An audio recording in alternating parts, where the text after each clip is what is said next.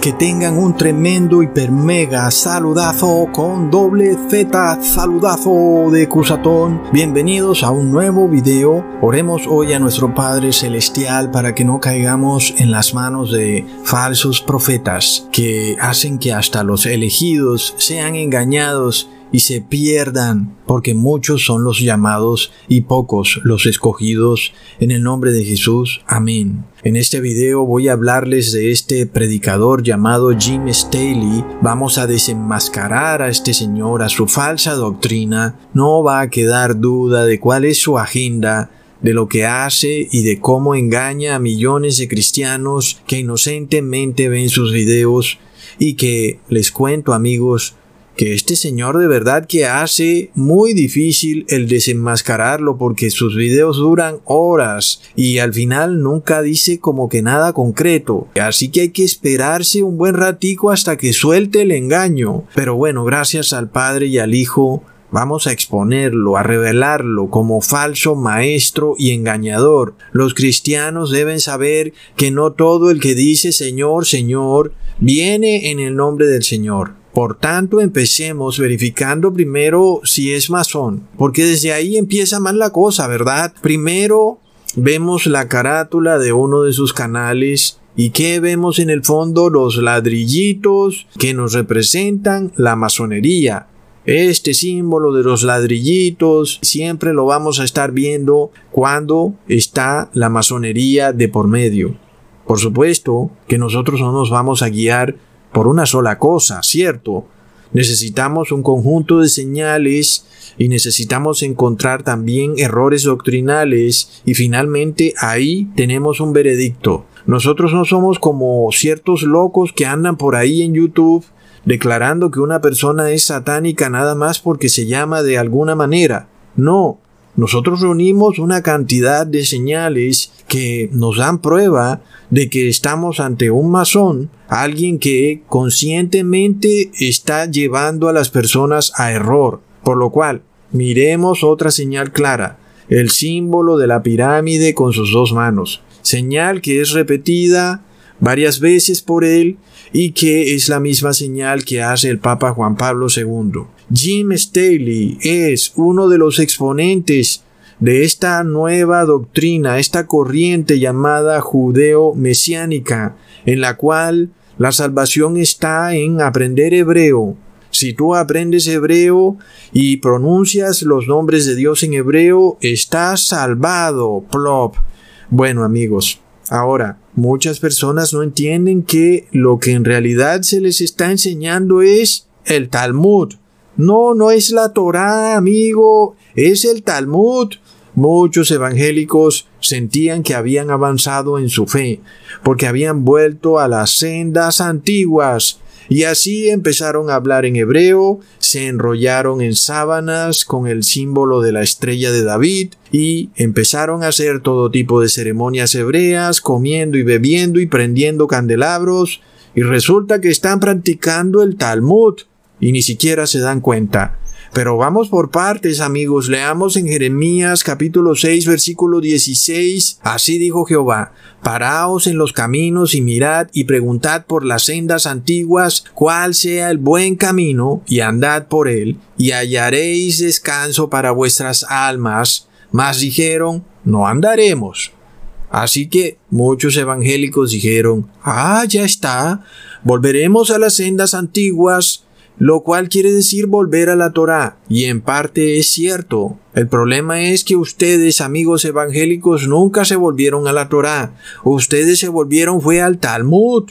Y yo, amigos, no encuentro a uno solo de estos nuevos pseudo rabinos del siglo XXI que no esté cayendo en el error en el cual cayeron los judíos de antaño cuando pervirtieron la Torá, haciéndose sus propias leyes que ni siquiera estaban en la Torá, pero que finalmente quedó probado que lo que seguían era el Talmud. ¿Y será, amigos, que eso está ocurriendo hoy en pleno siglo XXI?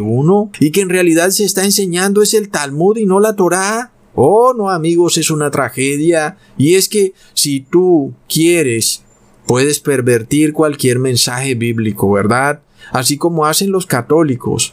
Es que nada más porque el ángel saludó a María, entonces eso significa que ahora hay que rezarle a la Virgen María. No, amigos, por favor, es que no todo lo que aparezca en la Biblia es un mandato de Dios, porque si fuera así, vemos que en la Biblia se relatan historias y no quiere decir entonces que nada más porque se relata una historia eso se convierte en un mandamiento, en un estatuto o decreto. Son solo relatos bíblicos que nos llevan a un conocimiento.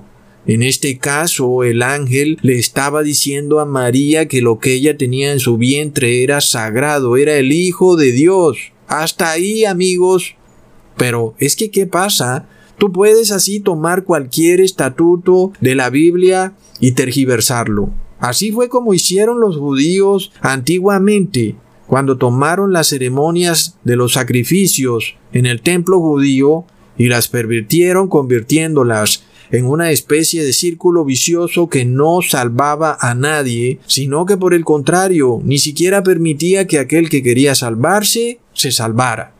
Esto se repite en todas las religiones. Es decir, yo quiero aprender de la Biblia, soy nuevo, estoy arrepentido, me doy cuenta que mi vida pagana me ha llevado a un desastre en mi vida, prendo a YouTube, veo a Jim Stanley hablando de la Biblia y este señor está enseñando una cantidad de cosas, está enseñando el Talmud y por supuesto que no me voy a salvar jamás, pero ahí quedaré yo en su maraña de videos que dicen que una letra del alfabeto hebreo me llevará a la salvación. Plop, amigos, es terrible. Peor aún es esta doctrina que dice que yo estoy salvado nada más porque digo Yahshua o Yeshua. Oh, no, amigos. Ahora, con relación a este señor Jim Staley, él declara que cada letra del alfabeto judío tiene un significado místico en la Biblia. Y es así como este señor se jala 14 videos, cada uno de una hora, para explicar el significado místico de cada letra hebrea en la Biblia. Por supuesto que si tú te quieres inventar algo, te lo vas inventando y punto. Y luego le agregas un versículo y ya está. Pero, amigos, yo voy a dar prueba de lo que digo, porque yo doy prueba. Yo no me ando inventando cosas. Vamos a ver si este Señor viene de Dios o no viene de Dios. Ahora, como es la norma de esta doctrina judeo-mesiánica, ellos todo lo tienen que andar traduciendo al hebreo. Los idiomas normales, el inglés, el francés, el español, no sirven para nada para estudiar la Biblia. Ellos, como ellos saben hebreo, son los nuevos ungidos. Por lo cual, este señor muestra que el nombre del Padre en letras hebreas tiene un significado espiritual grandísimo, pero no solo ahora en letras hebreas, sino que también en escritura jeroglífica hebrea, a lo que él llama jeroglíficos pictóricos. Y a que no adivinan cómo se escribe el nombre del Padre en esos jeroglíficos pictóricos hebreos, con una letra G al revés y el símbolo de un toro plop. Como sabemos, la G es el símbolo de la masonería. Otra prueba más. Y el toro con cachos yo no tengo ni qué decir qué simboliza, ¿verdad? Porque simboliza a Belcebú, amigos. Pero vamos a detenernos un momentico en este punto. He aquí un señor que dice que predica las sendas antiguas. ¿Acaso no dice el segundo mandamiento, no te harás imágenes? O sea, que este pastor pretende decirme a mí que la palabra padre antiguamente se escribía con imágenes Plop. Es una contradicción. Por supuesto que el solo hecho de escribir la Biblia significaba una violación inmediata a la ley de Dios. Es decir, te estás haciendo imágenes en el mismo momento en que escribes el nombre de Dios, escribes el nombre del Padre, te estás haciendo la imagen de un toro con cachos es una violación al segundo mandamiento, lo cual es absurdo que Dios Padre permitiría semejante contradicción cuando hay tremenda controversia con el pueblo de Israel que ni siquiera podía entender que no debían hacerse imágenes mientras Moisés subió un momentico a la montaña el pueblo de Israel inmediatamente se hizo un becerro. Pretende entonces este señor Jim Staley decirme que el nombre del Padre tiene implícita la figura del becerro. No, amigos, no. Uno no puede tomar las letras y convertirlas en imágenes Y ya vimos algo parecido con este pseudo rabino Javier Holgorio, quien se arrodilla ante la imagen del nombre del Padre. Pero es que amigos, todo empieza cuando practicamos el Evangelio de la prosperidad, del cual los evangélicos son maestros. ¿Qué pasa? Cuando para el hombre común la prosperidad se convirtió en un sueño efímero inalcanzable, ¿Qué pasa? Ese hombre se pregunta a sí mismo, oh no, ¿por qué no soy próspero? Dios, ¿por qué no me llueve el dinero? Mientras tanto, el pastor del Evangelio de la Prosperidad predica, como los judíos son las personas más ricas del mundo, desde dueños de bancos, megacorporaciones, Google, actores de Hollywood, cantantes famosísimos, etc., entonces declara, que es debido a que este pueblo practica los ritos establecidos en la Torá, son especialmente bendecidos por el Padre con la riqueza mundana, por lo cual el feligrés del Evangelio de la Prosperidad declara Ah, ya sé. Si en realidad quiero tener prosperidad, debo comportarme igual que un judío, hablar como un judío, pensar como judío, tener sus mismas tradiciones y su misma disciplina, porque ahí está el secreto de la gran prosperidad del judío, en que debido a que guardan cada jota y cada tilde de la ley, Dios Padre los bendice dándoles las más grandes riquezas mundanas. Así que de ahora en adelante, dijo Guadalupe de Cuernavaca, en esta casa todos vamos a hablar en hebreo y punto y de esa manera nos lloverá prosperidad, la prosperidad de los judíos. Pero plop, Amigo evangélico, esa no es la razón por la cual los judíos son tan prósperos. Lo que pasa es que los que tú crees que son judíos, tal vez no lo sean, sino que son de la sinagoga de Satanás. Pero además de todo, recordemos que Dios bendijo a los judíos con toda sabiduría e inteligencia para que pudieran construir el primer templo. Leamos en Éxodo capítulo 31 versículo 30. Y dijo Moisés a los hijos de Israel, mirad, Jehová ha nombrado a Besaleel, hijo de Uri, hijo de Ur, de la tribu de Judá, y lo ha henchido de espíritu de Dios, en sabiduría, en inteligencia y en ciencia, y en todo artificio, para proyectar inventos, para trabajar en oro y en plata y en metal. Así que esa es una de las razones por las cuales algunos judíos tienen un coeficiente intelectual superior al promedio, otra razón, indudablemente, es la dieta. Los judíos generación tras generación se han abstenido de la sangre animal y de lo sacrificado a ídolos y de lo ahogado, tal y como está escrito en la Torá, y esto hace que sus habilidades intelectuales se preservaran intactas de generación en generación. Su cerebro, amigos, no se ha atrofiado. Apuesto que ahora tú ya no vas a querer comer carne, ¿verdad? Hmm, ojo con el Evangelio de la prosperidad. Por otro lado, es pecado usar las bendiciones de Dios para conseguir tus propósitos egoístas, dinero y riqueza mundanos, y no ayudar a la palabra de Dios, a su expansión. Porque es que en primer lugar, Dios bendijo a los judíos para que construyeran el templo, no para que se hicieran ricos fundando bancos e imprimiendo dinero falso. Recordemos que Jesús finalmente ajusticia a estos judíos cuando les tumbó sus mesas de cambio de dinero, ya que usaban el templo para estafar a las personas, diciéndole que sólo podían diezmar con la moneda única y legal del templo, la cual no valía nada, pero se convertía en el único medio legal para poder diezmar. Por supuesto que los judíos piadosos, deseosos de diezmar, estaban dispuestos, con tal de cumplir la ley, de entregar su dinero real para recibir estas moneditas falsas de los cambistas de dinero. ¡Wow! ¡Qué inteligencia, verdad! Lo peor es que esto no ha parado. Muchos países aún entregan sus recursos naturales por dinero de monopolio. Plop. Tremendo. Y es que cuando la inteligencia es usada para la maldad, claro que vendrá la riqueza mundana, porque este es el mundo de la maldad. Y bueno amigos, Siguiendo con la muy penosa tarea de tener que ver los videos de este señor Jim Staley, ya voy por el tercer video en donde este señor muestra que la palabra Aleph fue escrita usando el símbolo del toro y que cuando Dios dijo yo soy el alfa, entonces no quiso decir yo soy el principio, sino que tal vez habría querido decir yo soy el toro. Plop. Y es que amigos, cuando miramos los escritos bíblicos más antiguos en los museos, vemos cuál es la escritura real. Y por ningún lado aparece la tal escritura judía pictográfica de la que habla este señor, ¿ok? Así que por ahí va mal la cosa. Es que es demasiado ridículo tratar de usar cualquier lenguaje específico para tratar de hacerse una idea de Dios. Deberíamos ya saber esto, que a Dios no se le puede representar ni describir a través de ninguna imagen o un lenguaje especial, a través de algún tipo de palabras.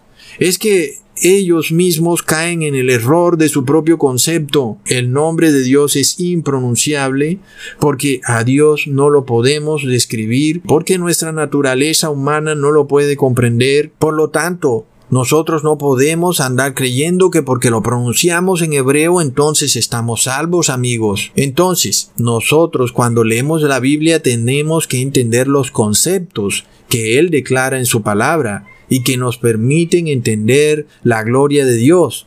Así que no importa el lenguaje que sea usado para estudiar la Biblia, sea el idioma que sea, Dios puede ser conocido por cualquiera, así hable un dialecto indígena o hable francés. El concepto es lo que nos lleva al conocimiento de Dios y no el idioma específico con el cual supuestamente fue escrita la Biblia, amigos. Ahora, amigos, después de 15 videos acomodando cada dibujo de ese alfabeto pictórico judío a la Biblia, llegamos finalmente a la última letra, porque aquí sí la suelta toda la letra Taf. Y esto no se lo está inventando él, esto es real, en donde en el alfabeto pictórico judío la letra Taf le corresponde el símbolo de la cruz. Y esto es real, amigos, esto es real. Y como sabemos, Jesús no murió en una cruz, pues los judíos sabían muy bien que la cruz es un símbolo pagano que data del imperio babilónico, que proviene de la letra T de Tamuz. Pero, amigos, pongan atención, ¿qué pasa cuando tú no crees en la Torá, sino que realmente crees es en el Talmud y resulta que gran parte del Talmud fue escrito cuando el pueblo judío estaba precisamente en Babilonia. Pero amigos, imaginémonos este razonamiento porque este es el error que quiero mostrarles. Como la letra Taf indudablemente se parece a un clavo, Muchos dicen, ay, qué coincidencia, como la letra Taf se parece a un clavo, y en la pictografía judía la letra Taf es una cruz. Entonces, esto quiere decir que hay una profecía mesiánica oculta que nos muestra que el Salvador sería clavado en una cruz. Y es que cuando nosotros nos salimos de la Biblia para usar nuestra imaginación y buscar pretextos para cuadrar doctrinas alocadas, amigos, vamos directo al precipicio.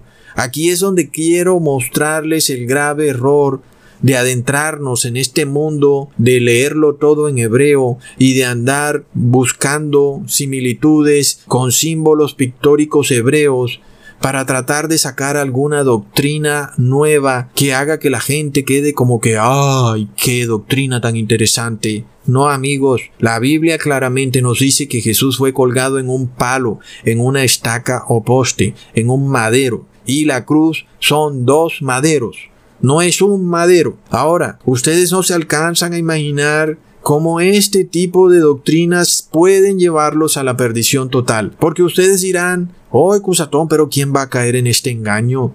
Miremos, amigos, la doctrina que este señor dice y miremos cómo la letra Taf en realidad significa pacto o señal. Es decir, ese es el significado de, la letra Taf en hebreo, pacto o señal. Y si recordamos el versículo de Ezequiel que dice en el capítulo 9, versículo 4, y díjole Jehová, pasa por medio de la ciudad, por medio de Jerusalén y pone una señal en la frente a los hombres que gimen y que claman a causa de todas las abominaciones que se hacen en medio de ella. Amigos, la palabra señal en este versículo es la letra Taf. ¿Entienden? Ustedes ya se podrán imaginar para dónde va la cosa. Miremos amigos en lo que desemboca el estar mirando estas traducciones hebreas y estar buscando símbolos.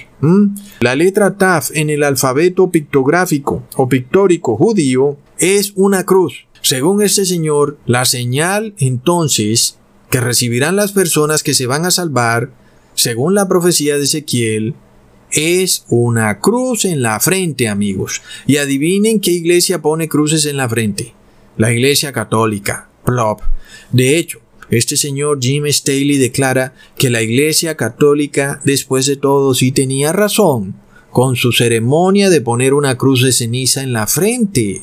Oh, no amigos, ceremonia que primero que todo no es bíblica y no aparece ni en la Torá, ni en el Nuevo Testamento, ni por ningún lado. Entonces amigos, miremos cómo este señor usa el idioma hebreo para establecer algo que parece, entre comillas, lógico si tú no conoces la Biblia.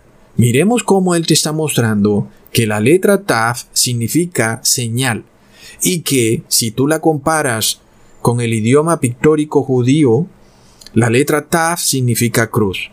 Y si vemos que Dios va a poner una señal en la frente de las personas que se salvarán, esto querría decir que esa señal será una cruz, y que por tanto los que reciban la cruz de cenizas en la frente serán los que se salvarán. Tremendo.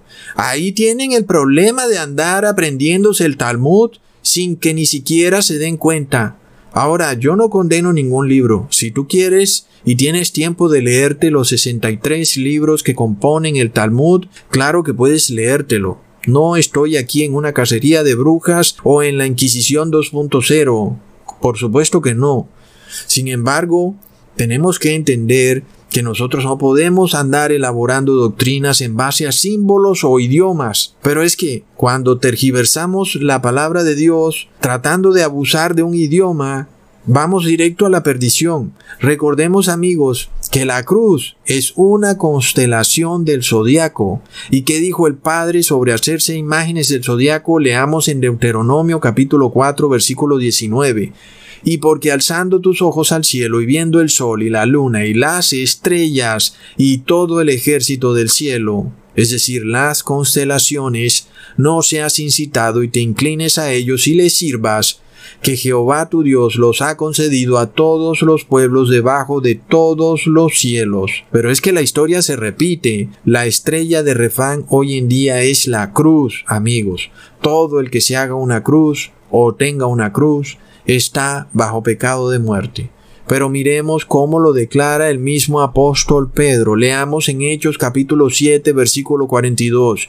Y Dios se apartó y los entregó que sirviesen al ejército del cielo, como está escrito en el libro de los profetas. Me ofrecisteis víctimas y sacrificios en el desierto por cuarenta años, casa de Israel. Por supuesto que no sacrificaban a Dios, sino a la estrella de Refán, amigos. Así que ponga atención, este señor Jim Staley enseña a volver a las sendas antiguas, a la Torá. No, amigos, lo que está enseñando es que te pongas el sello. ¿Y qué sello es? La cruz de Roma, la cruz de Tamuz, que es la misma estrella de Refán. Plop. Entonces, Tal vez si te esté haciendo volver a la senda antigua, solo que no a la Torá, sino al Talmud. Plop. Ahora, si las señales que este señor ha hecho podían hacernos sugerir que es masón, miremos nada más esta prédica, amigos. Cuando se nos dice que la marca o el sello de Dios es una cruz, que es un símbolo de la constelación, entonces no hay duda de que de ser masón Tal vez sea el mejor masón de todos, porque sabemos que la masonería es una orden católica y como ya hemos dicho, basta que ofendas en un punto de la ley para que seas culpable de toda la ley. ¿Cómo es que este señor, supuestamente exponente de la Torá, pero te declara que debes ponerte una señal de una constelación en tu frente, que es una clarísima violación de la Torá. Plop. Ahí van y vienen las contradicciones con estos judíos mesiánicos. Según este señor, cuando tú entras a la iglesia católica y te pones la ceniza en la frente, el Padre Eterno ve tu frente y dice, ahí está la señal, el pacto, Taf, y el símbolo pictórico de Taf, la cruz. De esto habló mi profeta Ezequiel. Patrañas, amigos, son mentiras. Amigos, esto precisamente es doctrina talmúdica. Y para los que trabajan todo el día y no tienen tiempo, para estas cosas y para leerse el Talmud y de repente se sienten sobrecogidos con el hecho de que alguien que parecía ser un pastor judeo mesiánico realmente termina siendo el mejor sacerdote católico que haya existido en la tierra porque es hasta mejor que Luis Toro porque Luis Toro no gana millones de adeptos a la fe católica como lo hace este señor Jim Staley. Quiero decirles entonces amigos que la mejor manera de protegerse contra estos engañadores es tomando cuidado cada mandamiento de los diez mandamientos y estudiarlos, porque ahí es donde estos engañadores patinan. Aunque muchas personas de repente piensan que estos sabiondos, que saben hablar hebreo y jeroglíficos antiguos judíos de hace cinco mil años y que por eso ellos deben tener la sana doctrina, de nada vale todos esos conocimientos, amigos, si violan la ley de Dios toda su doctrina se les va por el retrete. Ahora, hablamos de doctrina, ¿ok? No hablamos de los individuos porque los individuos se equivocan, pero hablamos de la doctrina porque este es un tema de la Torah. A mí, Jim Staley como persona, espero que le vaya muy bien, espero que se haga millonario. Realmente no tengo ningún problema con él como individuo, pero con lo que predica y con su doctrina, si tenemos una controversia, tenemos algo que lo que él predica no está acorde a la Torá. Y esta doctrina que él predica viola la Torá. Y él mismo te dice que su doctrina es válida. ¿Saben por qué nada más? Porque está de acuerdo al idioma hebreo. Te guste o no, ahí lo dice el hebreo. La letra Taf es una cruz. Y en la profecía de Ezequiel, Dios va a poner un sello en la frente. Y sello es la letra Taf. Por tanto, el sello es una cruz. Ahí está, dice él, es hebreo. Hmm, entonces miremos cómo si nos guiamos en nuestra doctrina por el uso del idioma hebreo, vamos a ser guiados a un error horrible y que puede parecer hasta lógico, ¿verdad? Yo lo veo hasta lógico. Es decir, Tab significa sello y en los pictogramas hebraicos, Tab es una cruz. Entonces el sello es la cruz. Plop, caíste amigo. Estás perdido. Amigos, recordemos de dónde viene el Talmud. Viene de Babilonia. Babilonia es la madre de todas las rameras, por lo cual los evangélicos mesiánicos se han convertido en otra hija más de la gran ramera, porque en realidad predican el Talmud no predican el verdadero evangelio y el Talmud viene de Babilonia. Tremendo. Lo que es peor, si continuamos con esta ridícula idea de andar traduciéndolo todo al judaísmo, inclusive hasta los nombres de Dios, entonces cuando Jesús dice yo soy el alfa y el omega, que significa en el hebreo yo soy el alef y el taf, como ya vimos, alef significa pictóricamente un toro y Taf significa una cruz. Es decir, que según eso Jesús es el toro y la cruz, cuando en realidad dice yo soy el principio y el fin, es decir, que es eterno. Luego, el señor Staley dice que la cruz también se parece a una espada y como el Apocalipsis dice que él tiene una espada en su boca, entonces Jesús tendría una cruz en la boca. Ahí vemos amigos por dónde va esto.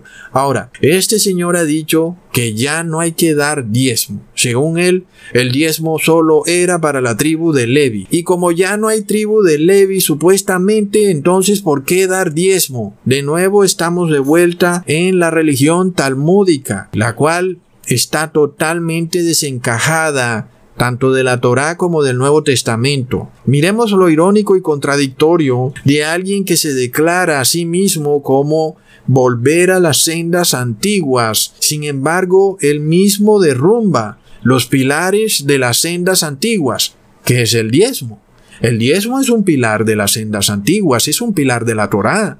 Por supuesto, aquí el evangélico mesiánico, que nunca ha dado diezmo en su vida, a lo mucho ha dado limosna, que no es diezmo, por supuesto, tiene un grave problema en aceptar una nueva doctrina en la que de repente se le pide diezmo y por lo tanto, para poder aceptar una nueva teología de la prosperidad disfrazada de judaísmo mesiánico, se le dice que aquí no tiene que dar diezmo, puedes entrar tranquilo, todo es gratis, feliz todo el mundo, pero la ley de la Torá declara que hay que dar diezmo. Sin embargo, aquí el rabino se busca sus pretextos de decir que como no hay templo, entonces tampoco habría que dar diezmo. Ok, si usamos la misma cadena de pensamientos, si no hay templo, pues ¿para qué voy a festejar las fiestas judías?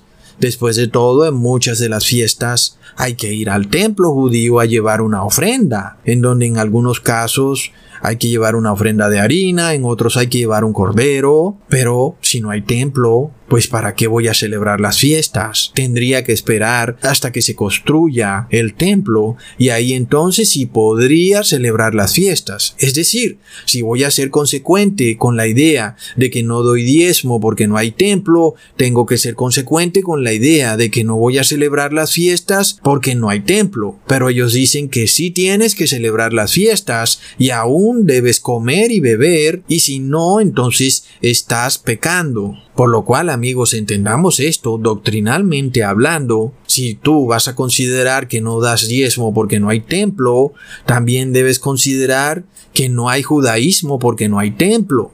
Es decir, por supuesto que no hay judaísmo porque no hay sacerdote, como ellos mismos declaran, no hay sacerdote de la tribu de Levi, no hay templo, no hay judaísmo. Ahora, cuando me refiero a las fiestas judías, me refiero a la manera en que eran celebradas por el pueblo judío en la Torá, es decir, a la manera física en que se celebraban, comiendo y bebiendo y yendo al templo a hacer el sacrificio de algún cordero o llevar alguna ofrenda. Por supuesto que hablo de que hay que ser coherente con la doctrina que se enseña. En mi caso, yo te digo que la doctrina verdadera es guardar la Torá. Quiere decir que debes dar diezmo y que aunque no hay templo, debes guardar las fiestas de Dios, no a la manera como se hacían físicamente, sino espiritualmente, porque ahora nuestro sacerdote está en el cielo y se llama Jesús.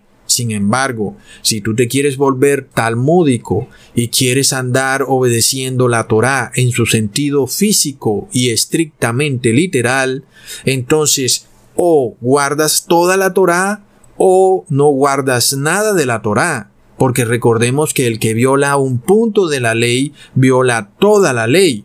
Entonces, ¿cómo pueden decir que enseñan la Torá cuando están enseñando a violar un punto de la ley de la Torá? Es decir, enseñan a no dar diez. Y de nuevo, tenemos a este señor Javier Holgorio, quien dice que además de todo hay que circuncidarse pero dice que no hay que dar diezmo. Entonces, al fin, ¿qué, compadre? ¿Estás en la Torá o estás por fuera de la Torá? Porque si estás en la Torá tienes que guardar la Torá, y si estás por fuera de la Torá, entonces no tienes por qué guardar nada de la Torá. Es decir, hablando doctrinalmente y de manera coherente, yo lo que te diría es que hay que guardar toda la Torá, pero no te puedo decir jamás que guardes unos puntos de la Torah y otros puntos de la Torah no los guardes, porque entonces estás haciendo ofensa. Por supuesto, amigos, que nosotros no vemos la Biblia como el Talmud, que es lo que ellos llaman Torah. Para nosotros la Torah no es nada sin Jesús. Para nosotros sí hay templo, y ese templo está en el cielo, y Jesús es nuestro sacerdote. Y las fiestas las celebramos espiritualmente, arrepintiéndonos. Y también hay que circuncidarse, pero espiritualmente, no literalmente, no en su sentido físico. Sin embargo, si a ti te enseñan el Talmud, te van a decir que te tienes que circuncidar, te van a decir que tienes que empezar a hablar hebreo y a pronunciar los dichos hebreos. En fin, amigos, este es un tema largo porque son 63 libros. Ahora, por lo cual, Cuando tú estés aprendiendo sobre la Torá, tienes que exigir coherencia, porque la Torá sí es válida, pero toda la Torá, no solo lo que a ellos se les antoja. Por supuesto que cuando tú tratas de llenar tu iglesia pues a la mayoría de personas no les gusta que se les metan en su bolsillo, en su dios mamón. Después de todo, los feligreses han visto por la televisión a sus pastores andando en Lamborghini. Sin embargo, sabemos que los evangélicos nunca han diezmado, ellos dan limosna. Entonces, ¿de dónde sacó ese pastor para comprarse el Lamborghini? Plop. Bueno, ese es tema de otro video. Finalmente, la iglesia que más predica que no se debe diezmar es la iglesia católica. Y después de todo, pues ¿para qué quiere diezmo cuando Donald Trump le acaba de diezmar 1.400 millones de dólares? Ni siquiera se los pagó en bolívares, no, en dólares. Ah, ahora ya sabes por qué no piden diezmo. Entonces, amigos, ahora que el amigo Jim Staley parece ser más católico que el mismo Papa Juan Pablo II, vamos a mirar otra de sus doctrinas centrales. Bueno, pero antes no podía faltar el símbolo de la tierra redonda que es infaltable en los púlpitos de las iglesias evangélicas. Plop. ¿Acaso no que se trataba de volver a las sendas antiguas? Porque hasta donde yo sé, los hebreos jamás consideraron su cosmología del universo como que la tierra fuera redonda. ¿Mm? Pero... Ah, ¿qué pasa? No que estaban con las sendas antiguas, y es que es para quedarse con la boca abierta, como son las mismas iglesias cristianas entre comillas, las que predican la doctrina falsa de la fantasía espacial, la cual lleva a muchos cristianos al ateísmo. Algún día nos enteraremos a cuántas personas hicieron perderse para siempre por enseñar la fantasía espacial en sus púlpitos. Sin embargo, a mí lo que más me molesta es la falta de coherencia, amigos. Como dice Jesús, o eres frío o eres caliente, pero como eres tibio te vomitaré de mi boca. O estás en las sendas antiguas o no estás en las sendas antiguas. Pero tú, ¿estás con las sendas antiguas solo con lo que le da inercia a tu movimiento y con lo que le conviene a tu Dios bolsillo? Pero por ejemplo, en el caso de la tierra plana, entonces ahí no están con las sendas antiguas. Pero entonces, volviendo al tema, habría de impresionarnos que este señor Jim Staley no diga que Babilonia es la iglesia católica, porque ya sabemos que este señor parece más católico que el Papa. Vemos que él dice que la gran ramera del Apocalipsis es una nación árabe o que es el Islam. Pero ¿qué más podíamos esperar, verdad? Ahora, jamás podemos decir que Babilonia es un país árabe o es el Islam.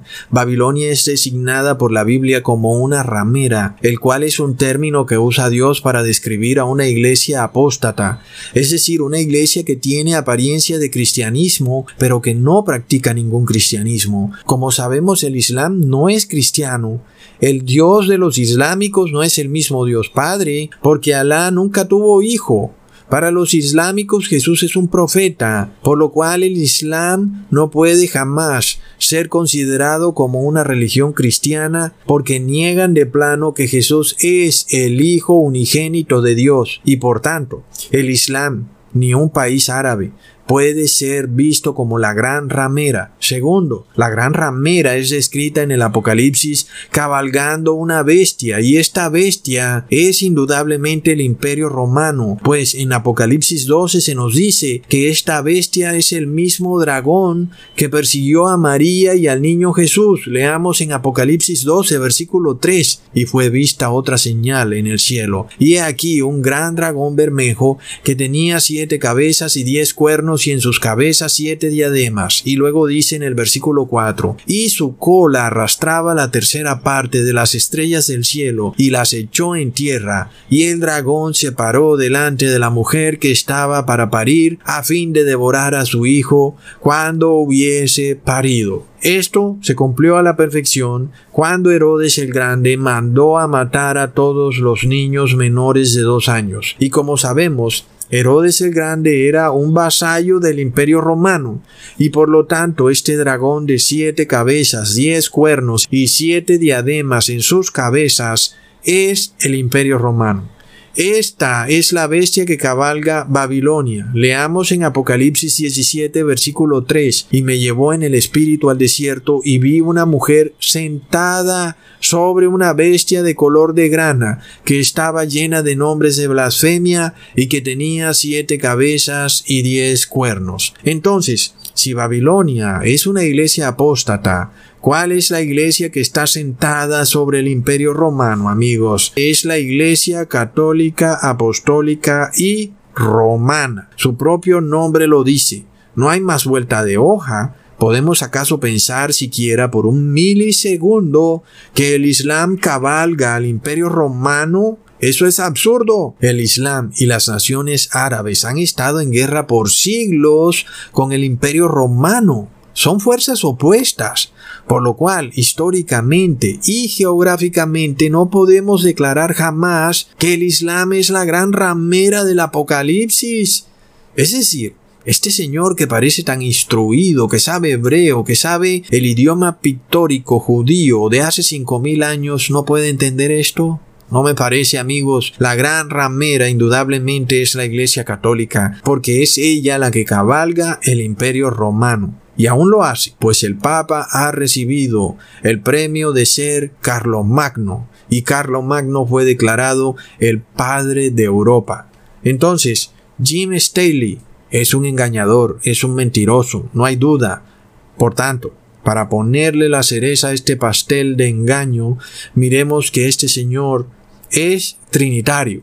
Miremos aquí cuando pregunta cuál puede ser el simbolismo del número 3 porque todo esto es cábala, todo esto es Talmud, simbolismo, como si el número 3 tuviera algo mágico, masonería. ¿Y qué dice? Que es el Padre, el Hijo y el Espíritu Santo, todos juntos en uno, la cual es indudablemente doctrina católica, es un dogma. Nadie puede decir que la Trinidad es bíblica, amigos porque fue en el concilio de Constantinopla en el año 381 cuando se insertó en la cristiandad el dogma de la Trinidad. Sin embargo, este señor habla de las raíces hebreas, de las sendas antiguas. Pregunto yo, ¿dónde hay en la Torá una sola enseñanza de la Trinidad? Jamás la vas a encontrar, no vas a encontrar ningún versículo que mencione en el Antiguo Testamento o siquiera sugiera que Dios es una especie de trío simbiótico inseparable. No, amigos, por ningún lado en la Torá aparece ese dogma, la doctrina, el dogma trinitario rotundamente niega al Padre y niega al Hijo, porque para la Trinidad solo existe un solo Dios, y luego, para ellos, las manifestaciones son del Padre, del Hijo y del Espíritu Santo, pero que al final es el mismo Dios que ha decidido ponerse un disfraz, porque así le ha aparecido, en donde unas veces es Padre, otras Hijo y otras Espíritu Santo, pero que al final es el mismo Dios, sin embargo, recordemos la advertencia del apóstol en Primera de Juan capítulo 2 versículo 22 al 23,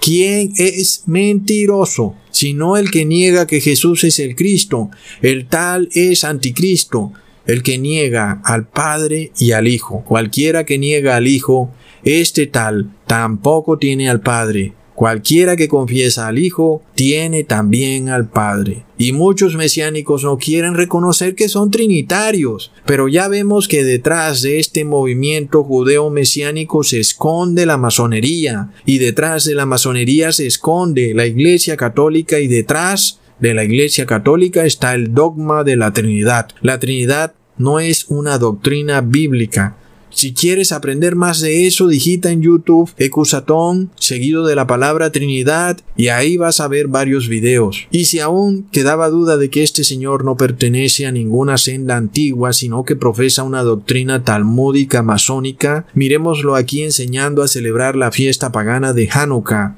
Y miren en dónde aparece el Hanukkah. En el Talmud, amigos, entonces tengamos cuidado cuando creemos estar aprendiendo algo y se nos mezclan verdades con mentiras y pensamos que estos señores que parecen muy eruditos y nos están diciendo la verdad, solo basta guiarnos por una sencilla regla de tres, de dónde sacan el dinero para sus instalaciones, para sus templos, para los equipos de sonido y de música que son tan costosos, ¿verdad? ¿Quién financia estas cosas? ¿Quién está poniendo el dinero, amigos? Estas cosas no caen del cielo así como así. Y si tú aún no tienes conciencia de esto, toma tu teléfono y pregunta cuánto vale el alquiler de una bodega en donde puedas tener a 50 o 100 personas. ¿Mm? Por lo cual, amigos, quiero decirles algo. Siempre guíense por la verdadera doctrina. La verdadera doctrina es aquella que nos dice que no ha pasado ni una jota ni una tilde de la ley. Sin embargo, ¿acaso pensamos nosotros que vamos a sacrificar un cordero? No, ya sabemos que nuestro cordero está en el cielo, es Jesús. Así que sí sacrificamos un cordero, pero no físicamente, lo sacrificamos espiritualmente.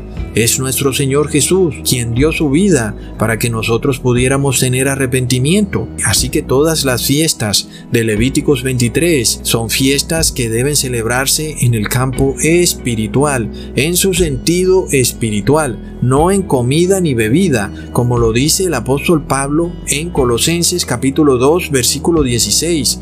De nada te vale a ti practicar absolutamente ningún rito, antes por el contrario, el que practica ritos hoy en día está despojado de la fe, lo cual no quiere decir que si has cometido algún error estés perdido para siempre, pero si tú crees que tirándote a una piscina estás salvado, no, ese rito practicado de esa forma no te salvará jamás. Tienes que enfocarte en el sentido espiritual. Y si tú quieres tener salvación, no caigamos en esta incoherencia de doctrinas. Nuestra doctrina debe ser coherente 100%. No ha pasado ni una jota ni una tilde de la ley. No podemos tomar unas cosas de la ley y dejar otras. No podemos decir que el diezmo es espiritual porque la iglesia de Cristo todavía está aquí en la tierra y el diezmo no es para Jesús, es para la iglesia. Así que amigos, estas leyes son válidas y también son válidas las leyes que nos llevan a Cristo. Toda la ley es válida. No ha pasado ni una jota ni una tilde de la ley. Hasta pronto amigos.